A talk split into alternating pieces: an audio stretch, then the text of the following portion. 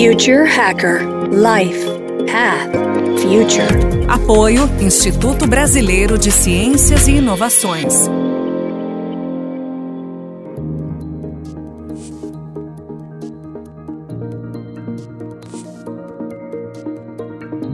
Olá pessoal, bem-vindo ao Future Hacker. Temos aqui um convidado muito especial, que é o João Luiz Olivério. Ele é um empreendedor serial, um investidor, conselheiro de startups, executivo de já passou por várias multinacionais e fundos de investimento. Bem-vindo, João. Olá, André, tudo bem? Obrigado pelo convite, pela oportunidade. Espero poder aprender bastante com você, trocar boas experiências aqui. Vamos que vamos. Vamos lá, João, vamos pela primeira pergunta. Como você está ligado a empreendedorismo já há bastante tempo? Acho que tua trajetória é bem sólida com relação a isso. E você participa, inclusive, de aceleração de várias empresas, com a Ace, Poly Angels, aceleradora da, da Oracle, etc.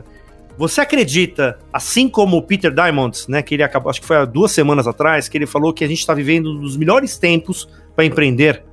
Olha, eu acredito sim, viu, André?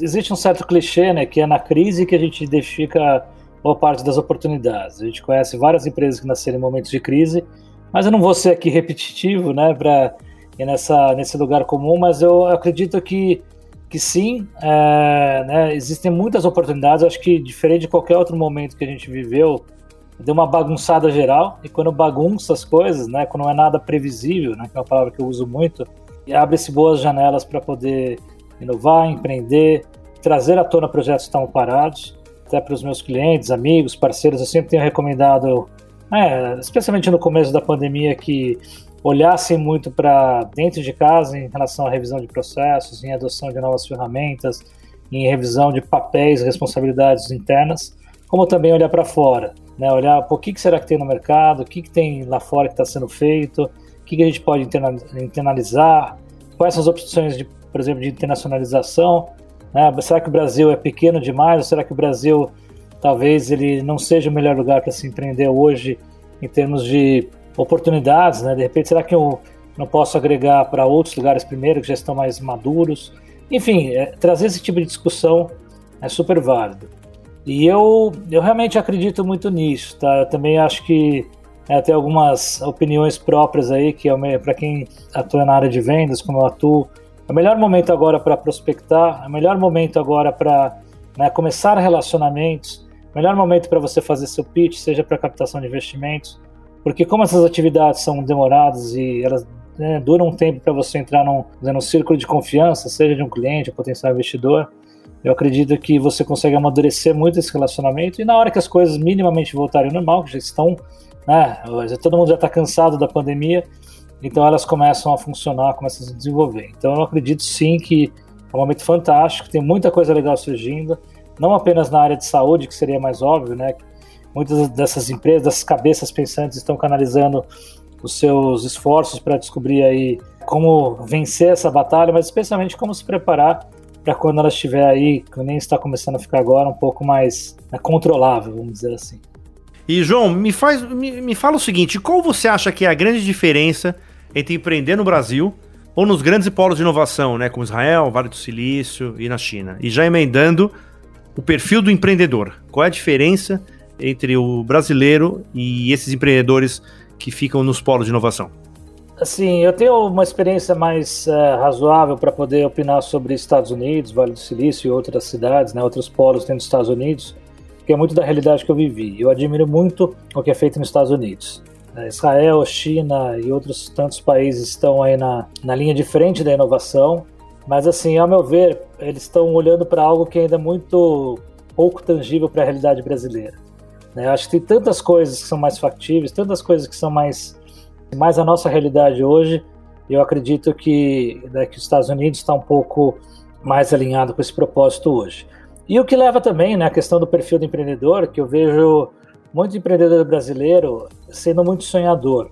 Pode ser muito bom e pode ser muito ruim. Acho que a ambição que se tem né, do sonhador ela é fundamental, ela é o que move qualquer empreendedor, mas é, muitas vezes a gente fica muito no campo da ideia, no campo do e se eu fizesse isso, se eu fizesse aquilo, fica muito na ideia do na, na, na questão do né, o nível de sucesso que a gente vê no Brasil, né, o atingimento de sucesso muitas vezes no Brasil está atrelado a questão de captação de investimentos, ou a, vamos dizer, a ser uma figura relevante, participar, o famoso empreendedorismo de palco, que a gente vê, muitas pessoas miram muito mais isso do que efetivamente né, um, um trabalho de base, um trabalho de um dia após o outro.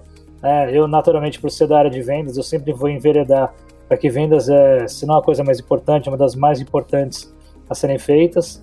E isso é uma realidade muito forte, especialmente em países mais maduros, como os Estados Unidos, o empreendedor ele é bem diferente, eu diria, do que o empreendedor brasileiro. Ele já nasce desde o D zero querendo vender, né, no caso de ferramentas, softwares e tal, uh, ou ele já tem um plano muito claro do que, que ele quer.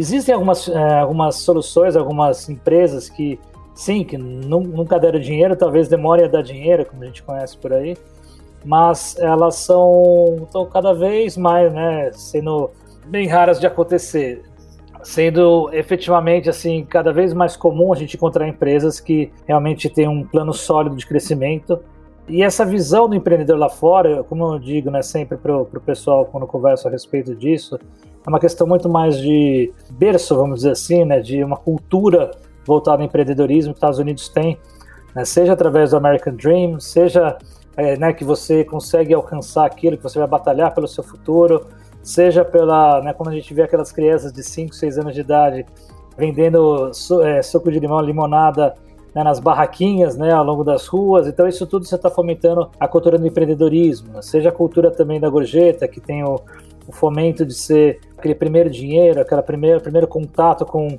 né, o merecimento de, um, de algo que você está desenvolvendo. Isso é muito forte na cultura americana. Nos outros países, seja China, Israel, Brasil, tem uma cultura um pouco diferenciada. Eu acredito que aqui no Brasil, especialmente, eu, a gente deveria ter um mix do melhor de cada uma dessas culturas. Eu, acho que está melhorando muito. Sete, oito anos para cá que eu estou convivendo mais com a, lá com o Vale do Silício, com as empresas que eu pude trabalhar, que eu pude apoiar.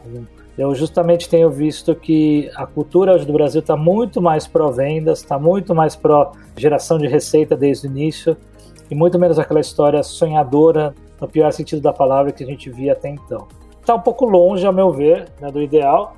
Eu acho que se a gente puder seguir os bons exemplos, se a gente conseguir ter aquela visão, aquela inspiração de algo grandioso que quer mudar o mundo, como a gente vê nesses três países, mas talvez com um pouco mais de foco e dedicação do que a gente vê, por exemplo, nos Estados Unidos, eu acho que a gente tem tudo para ir longe e acho que a gente está num excelente caminho para isso, mas ainda falta bastante. Eu lembro que eu falei uma vez com um investidor que ele falava assim, né? Que assim, eu, a maioria dos, das startups aqui, eles estão, ao invés de ir atrás de cliente, estão atrás de investidor, né? E deveria ser o contrário, né? Primeiro vai, consegue cliente, depois o investidor vai vir atrás. Legal. Exato, tem até aquela máxima, né, que a gente conhece, né, que é melhor você ter um real de é, vinda do cliente do que um real vindo de investidor, né? Não precisa abrir, né, parte do seu, né, do seu cap table, né? Você não precisa abrir mão daquilo que você está desenvolvendo por conta disso. Eu, obviamente, né, eu já trabalhei junto a fundos de investimentos, participo de uma série de grupos de aceleradoras, de anjos e tal, e eu acredito que existe o um momento certo de você captar, tem que ser meio que a última necessidade que você tem. Hoje em dia é tão mais fácil a gente vender, chegar nas empresas, tem excelentes ferramentas que podem ajudar a acelerar, a gente tem desde o LinkedIn que né, você consegue ter acesso a todo mundo, saber quem é quem e tal, até outras ferramentas fantásticas. Então, assim, não há desculpa para a gente não né, sentar na cadeira, na frente do computador e poder se dedicar a isso. Né? Tem que ter muita resiliência, paciência, mas você tem processo e foco, funciona que é uma maravilha. João, vamos dar um pulo agora para um futuro próximo. Aí, vamos lá, daqui a 10 anos. Aí. Qual a tua visão do mercado corporativo, né? Assim, você acredita que ainda vai ser regido por grandes enterprises, né? Nas Apples da vida, é, Amazon, etc. Ou que ele pode ser um mercado mais pulverizado e descentralizado, regidos pelo blockchain, por exemplo? O que, que você acredita como visão? Excelente. É, eu talvez eu seja um pouco, nesse aspecto, um pouco mais conservador do que a maioria, né? Eu não acredito que vá mudar tanto assim em relação ao mundo corporativo como a gente vê hoje. Mas, obviamente, né, a gente já está vendo esse movimento, as startups estão cada vez mais tomando conta né, de muitos espaços que estavam ou mal ocupados ou desocupados, é muita coisa que nem existia. Muita coisa que não existe hoje vai existir daqui a alguns anos, algumas serão aposentadas naturalmente. Para mim, a, a, grande, o grande trunfo que a gente vai ver vai ser relacionado às corporates, né, que souberem trabalhar bem com as startups, e as startups souberem trabalhar bem com as corporates. Eu não vejo um, um ou outro, eu não vejo apenas, uh, vamos dizer assim, um certo e um errado. Eu acho que trabalhando em conjunto as coisas vão funcionar muito bem. Eu acho que no Brasil a gente tem um, acho que a gente está muito bem posicionado nessa questão. Eu tenho falado com muitas empresas que trabalham a questão da Open Innovation. Né? Ainda é um caminho né, longo a ser trilhado, mas eu já vejo uma disposição hoje muito interessante que eu não vi há alguns anos. Vou dar um exemplo. Quando eu estava na Zendesk, por exemplo, né, é uma empresa que já nos Estados Unidos já estava um pouco mais consolidada, estou falando 2013 a 2015. O Zendesk, para quem não conhece, é um software de atendimento ao cliente na nuvem, e em 2014 abriu capital. No Brasil ainda poucos conheciam, apesar de já ter bastante cliente, né, na área de startups era muito forte. Mas na área corporativa, por exemplo, o que, que acontecia? Eu, vamos dizer, que as ideias custassem 10 vezes menos do que um competidor de tecnologia tradicional, sem citar nomes aqui, e era um produto inferior, um pouco mais defasado, muitas vezes on-premise, quando a gente está falando de nuvem, nuvem estava em alta, né? Estava começando uma grande febre que já se consolidou. Uh, eu via, por exemplo, as, as, pessoas com medo de quererem trocar uma solução por uma solução mais, entre aspas, desconhecida. Uh, e hoje é o contrário, hoje já mudou. Hoje não é muito para a questão do preço, mas é a questão da, de você se tornar né, uma empresa mais pró-empreendedorismo, mais pró-inovação. Hoje está acontecendo um grande movimento em relação a isso que eu acho que veio para ficar. A gente tem aí alguns players aí que já estão nessa linha de frente, né? Vou dar exemplo de dois deles, que é o Cubo e o Bradesco, o Cubo né, do Itaú e o Nova Bra do Bradesco, são dois centros que hoje permitem com que não apenas essas empresas, mas empresas ao redor do ecossistema possam se beneficiar do apoio das startups com uma curadoria gerida por essas duas, esses dois grandes eh, grupos financeiros. Então, esse tipo de movimento a gente está vendo que está se descentralizando aos montes. Muito mais empresas de todos os portos hoje estão criando seus próprios programas e essa tendência tem vindo para ficar. Vai acontecer cada vez mais, então quem souber trabalhar bem esse, esse casamento, vamos dizer assim, eu acho que vai, vai funcionar muito bem. Não acho que a gente vai perder muito aquela configuração que a gente tem hoje, não acho que vai ter uma revolução de pegar, por exemplo, muitas empresas necessariamente morrerem por conta disso. Quem é, eventualmente vier a morrer, vamos dizer assim, é porque né, talvez esteja com crenças muito tradicionais. A gente conhece milhões de exemplos por aí. Ao mesmo tempo, situações como a pandemia provaram que alguns desses negócios também são falíveis. Tudo que é balanceado, eu acredito que faça mais sentido, que venha a ser né, um pouco dessa visão de futuro que a gente vai ter. Uh, em relação a blockchain e outras tecnologias que a gente não existe, acho que elas estão vindo aí para ficar. Tenho me procurado me especializar, tenho, me interessado cada vez mais pelo assunto. E eu sei que a gente só está tá ainda na pontinha do iceberg do que dá para fazer. Então, isso sim, acredito que seja algo que veio para ficar, que está vindo para ficar, na verdade, e que vai ser parte do nosso dia a dia nos próximos anos. Isso pode ter certeza, como outras tecnologias que até hoje a gente ainda não ouviu nem falar, ou que nem estão ainda no, nas pranchetas de desenvolvimento. Né? Eu tenho certeza que muita coisa em 10 anos vai, vai aparecer também nesse sentido. Ah, legal, inclusive blockchain acho que aparece em todos os nossos podcasts, todos que a gente fez até agora. Vamos lá, deixa eu falar, aproveitar falar de tendência e já entrar na tua ocupação atual, né? Você fala um pouco da, da empresa, né? A, a Sales as a System, né? Que é uma parte de, de você é, buscar toda a parte de gerência de vendas, de estratégia de vendas na nuvem. Me conta um pouquinho esse, esse, esse projeto. A Sales as a System nasceu muito dessa minha experiência, especialmente nos Estados Unidos, né, quando eu estava na Zendesk, quando eu percebi que lá, né, não bastava você saber vender, como né, a gente sempre brinca aqui no Brasil, né, essa pessoa nasceu para ser vendedor, tem uma boa lábia, tem um dom de vendedor. Né? Na verdade, eu percebi que isso é uma parte né, importante, mas né, mas assim, no contexto geral, ela tem a mesma relevância do que muitas outras iniciativas. Então eu percebi que assim, eu achava que eu sabia vender até então, mas não, eu sabia me comunicar, né, sempre me comuniquei bem, gosto de comunicação, porém, é, talvez eu não soubesse vender adequadamente. O que é vender adequadamente? É ter processo, organização, disciplina, não perder prazos, conseguir atender todo mundo da maneira mais coerente e acima de tudo, né, respeitando o seu cliente, respeitando a empresa para quem você trabalha, conseguir criar negócios que estão claros, que estão alinhados, que atendem às exigências né, dos dois lados, atendem às necessidades, né, atendem às expectativas dos dois lados, seja de quem está vendendo quanto quem está comprando. E eu percebi que, isso eu estou falando né, novamente de 2013 por aí até hoje, a gente não tinha, não tem muito dessa disciplina, não tinha muito, não é, não vou dizer que não tinha, mas ainda acontece bastante, né, da gente ver empresas que têm sistemas maravilhosos, né, ferramentas super poderosas, mas que não são alimentadas adequadamente, que não são revisitadas frequentemente. Então eu vejo que isso tem sido uma frequência muito grande. E isso sim é o que vai ganhar o jogo. Né? Se você aliar isso com a capacidade do vendedor, com a experiência, com o conhecimento de produto, serviço que está ofertando, com certeza esse casamento vai funcionar bem.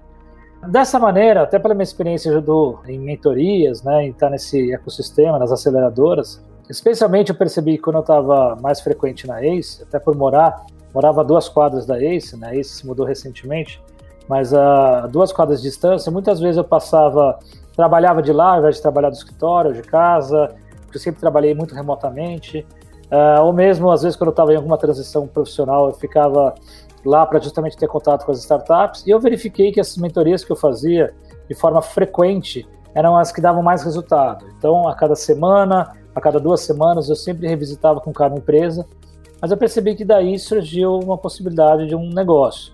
Feito isso, né, no passado, após a, a minha saída de uma empresa que eu estava trabalhando né, num processo de turnaround, eu acabei pensando, poxa, acho que está na hora de criar alguma coisa nessa área mesmo, né, de levar essa vontade que eu tinha à frente. E aí que eu criei a Sales as a System, que é essa metodologia cuja grande diferença, o grande diferencial é justamente atuar de forma frequente, constante, fazendo com que as pessoas, né, as empresas entendam que vender é muito mais legal, muito mais fácil, muito mais simplificado, né, interessante e, acima de tudo, previsível do que elas poderiam imaginar. O sonho de ter a previsibilidade de receita, ou receita previsível, que todo mundo fala, mas todo mundo leu, no caso, o livro do Aaron Ross, que é um livro muito bom, mas assim que as pessoas leem, mas não sabem aplicar. Então, o meu trabalho é justamente, independente do que o livro diz, né, é muito mais completo do que apenas uma metodologia, mas é um conjunto de metodologias, experiências que eu vivi, é poder trabalhar de forma frequente, disciplinada, de uma forma recorrente, né, toda semana com as empresas, acompanhando o desenvolvimento delas, basicamente voltado para três pontos. Primeiro, a questão da, do uso de ferramentas mais adequadas, então eu faço as pessoas se apaixonarem por aquilo que elas têm em termos de stack de vendas, né, de ferramentas e, e, soluções, que são, novamente, né, a gente tem ferramentas fantásticas por aí que são pouco aproveitadas. A segunda etapa, que eu chamo de Sales VP as a Service, eu atuo como se eu fosse um diretor, um VP da empresa, trazendo toda a cadência, toda aquela parte de batida de boom, né, como a gente fala, é de fazendo as coisas acontecer, forecasting e tudo mais, para dentro da empresa, para a realidade dela que é algo ainda pouco comum na, na realidade das empresas brasileiras, especialmente algumas startups mais novas que não tiveram essa experiência. E a terceira parte é muito voltada para as dores né, e para as necessidades né, do dia a dia que não estão listados nesses dois pontos. Então, desde criar estratégias para prospecção, para inbound, seja estratégias para até mesmo né, a parte da comunicação, roleplay, simulações para o dia a dia, tudo isso que é voltado para a vida de um vendedor, um gestor de vendas, acaba atacando. E eu fico muito orgulhoso de ver que nesse primeiro ano de vida já foram um pouco mais de 50 empresas que eu acompanhei semanalmente, horário marcado, bonitinho. Grande parte delas deu muito resultado. Algumas, naturalmente, né, a gente depende também da aplicação das iniciativas, né, a gente também não consegue ser perfeito, podendo atacar com cada uma delas, cada conexão comigo diretamente, né, todas as, as reuniões são diretamente comigo. Está funcionando muito bem e acho que é um conceito que veio para ficar também. É, ouso dizer que a pandemia deve ter acelerado, inclusive, a maturidade né, desse tipo de mercado, né? Quer dizer, né, desse tipo de serviço. As pessoas estão recorrendo né, a expertises fora né, dos seus, das suas áreas aqui. João, a gente está chegando ao final aqui. Queria agradecer a sua participação, a sua generosidade aqui no, de no, nos dar essa entrevista. E fique à vontade aqui quando quiser voltar. Quer deixar uma última palavra? Obrigado, André. Eu agradeço imensamente. Eu acho que a, né, acho que minha palavra acima de tudo, que eu, o recado que eu gostaria de, de, deixar é vamos pensar grande, vamos pensar no futuro, vamos pensar no que, que nos reserva né, os próximos passos, mas assim, acima de tudo, atuar no dia a dia, um dia após o outro. É, hoje em dia, literalmente, a gente está vivendo um dia igual ao outro praticamente, mas assim, quem souber sobreviver bem a isso, quem souber né, ter essa resiliência, com certeza né, vai, vai se tornar vencedor. Né? Eu acho que na, na área de vendas, é que eu falo, se você quer ter resultados para o dia seguinte, para a semana seguinte, para o mês seguinte, olha, ou você investe milhões aí no Google, em advertising, alguma coisa do tipo, e olhe lá também, provavelmente você não vai estar preparado para absorver tudo isso, ou se não entenda que é um dia após o outro. Eu mesmo, né, fico até complementando o seu último comentário, eu mesmo desenvolvi esse negócio ano passado, pensando em poder trabalhar de onde eu quisesse, a hora que eu quisesse, né, que eu desenvolvesse meus próprios horários e que eu não tivesse funcionário. A pandemia, nesse aspecto, só veio me ajudar, né, porque me permite estar hoje né, vivendo provisoriamente no interior de São Paulo, podendo controlar meus horários, ficar perto da minha família, aproveitar alguns dias bonitos que tem feito por aí e acima de tudo, extremamente focado. Acho que as ferramentas que a gente tem hoje de comunicação são excelentes, que permitem isso daí. E a gente viu que muitos daqueles paradigmas que a gente tinha estão sendo quebrados. Né? Eu sempre brinco, né? sempre que eu participo de painéis, palestras, quando pede para apresentar, para apresentar, para falar, eu sempre falava que o vendedor tem que estar no escritório, não na rua. E eu acho que hoje, né, de certa forma, meio que sem querer, não era esse objetivo, mas agora mais do que nunca isso tá, acho que é uma verdade, né, que está acontecendo sempre preguei isso e agora estou vendo que faz sentido. Então, focando em vendas, tendo disciplina, tendo resiliência, né? Você vai tomar muito não por aí, mas com certeza um dia após o outro é a melhor maneira da gente conseguir curar os problemas e se desenvolver cada vez mais. Né? Então esse é o meu recado, né? um dia após o outro. Fechado, Luiz. Obrigado, pessoal. Valeu. Future Hacker Life Path Future. Apoio Instituto Brasileiro de Ciências e Inovações.